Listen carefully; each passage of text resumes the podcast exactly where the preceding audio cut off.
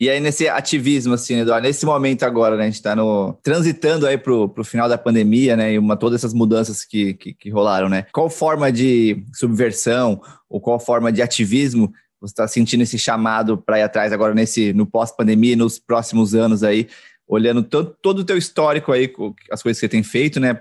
Uma que você me falou até recentemente, o lance da tinta feita de lixo, né? Acho que assim, toda essa questão da sustentabilidade, e quando você fala da Mata Atlântica ou da relação com o meio ambiente, né? E como te nutre, eu vejo, estar tá perto da natureza. O que, que você vê aí como formas de ativismo daqui para frente, no seu trabalho e na arte como um todo? Esse termo ativismo ele surgiu na minha vida de uma maneira bastante natural, porque eu tenho uma formação acadêmica, trabalhei com pintura, continuo trabalhando com pintura até hoje, e depois surgiram as intervenções urbanas que fizeram essa ampliação de ações no espaço público e com várias linguagens. Se você imaginar que eu posso fazer um, um trânsito livre em várias linguagens tradicionais da arte, como a pintura, a escultura, a fotografia, a performance, a captação em vídeo e depois os trabalhos que, que ganham uma força audiovisual, é, se desconectam um pouco da intervenção e eles viram um trabalho em si. Né? Tudo isso for, é, veio acontecendo e ganhando musculatura durante esses anos de trabalho em que a pintura foi deixando de ganhar força no meu dia a dia e eu ia para a rua realizar esses projetos em grande escala e que tinham um, um diálogo maior com a sociedade. Porém, a pandemia tirou oxigênio de tudo isso.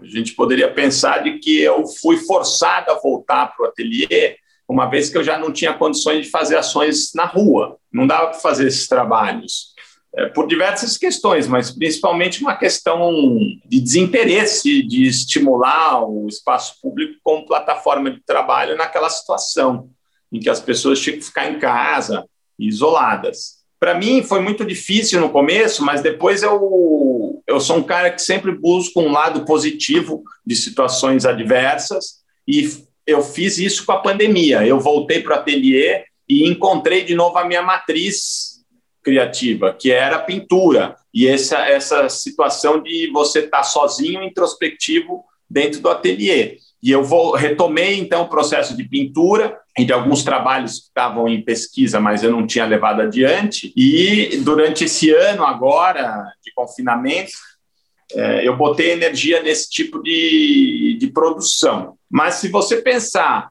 de que um artista que começou como pintor e dentro de um circuito institucional, de galeria, museu, quando eu ganhei os primeiros prêmios, a partir do momento que eu saio do ateliê e vou levar a arte para o espaço público, vou democratizar esse acesso, vou para as periferias, realizo ações sociais, é, sempre que possível dentro desses grandes projetos, isso já é um ato político já, já existe um ativismo é, natural do, do cara que cansa do ateliê e vai para a rua, vai levar o trabalho para a rua, precisa fazer essa investigação é, onde as pessoas circulam.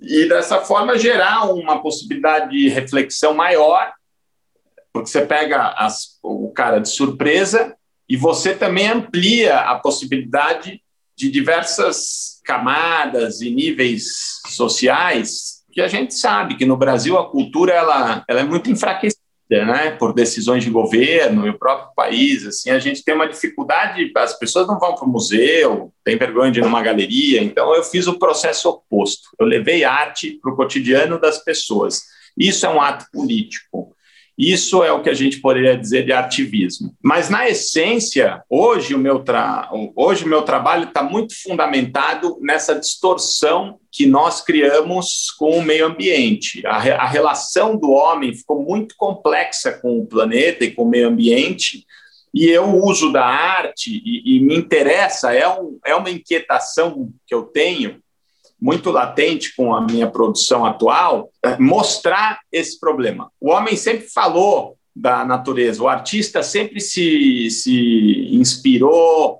com a natureza para desenvolver os trabalhos ao longo da história da arte. Mas hoje é evidente que a gente tem um, uma desconexão muito forte e eu uso do meu trabalho para chamar atenção para isso. Por exemplo, agora essa série que eu estou fazendo com as sacolas plásticas, ou as pinturas dos fardos que eu encontrei nas cooperativas. Tem algo, eu estou sentindo agora um aquecimento de novo e, e projetos que vão voltar para a rua. todos vão estar fundamentados é, nessas duas questões que para mim são muito importantes e que a arte tem que falar, que é o meio ambiente, como é que a gente destrói menos e como é que a gente gera uma reflexão e, com sorte, uma conscientização das pessoas em relação a isso, e uma atividade social, de alguma maneira que você possa levar um exercício para as camadas menos assistidas. Você imagina, as escolas públicas estão sem aula até hoje. Sim. E a gente sabe que essa, essas crianças muitas vezes não têm nenhum computador né, para fazer aula online. Então, tô, o meu exercício hoje é, é, é, pensar mecanismos em que eu possa usar de tecnologia e que o, o meu o meu trabalho como artista chegue de alguma maneira para essas pessoas é, terem um alívio, terem um oxigênio lá.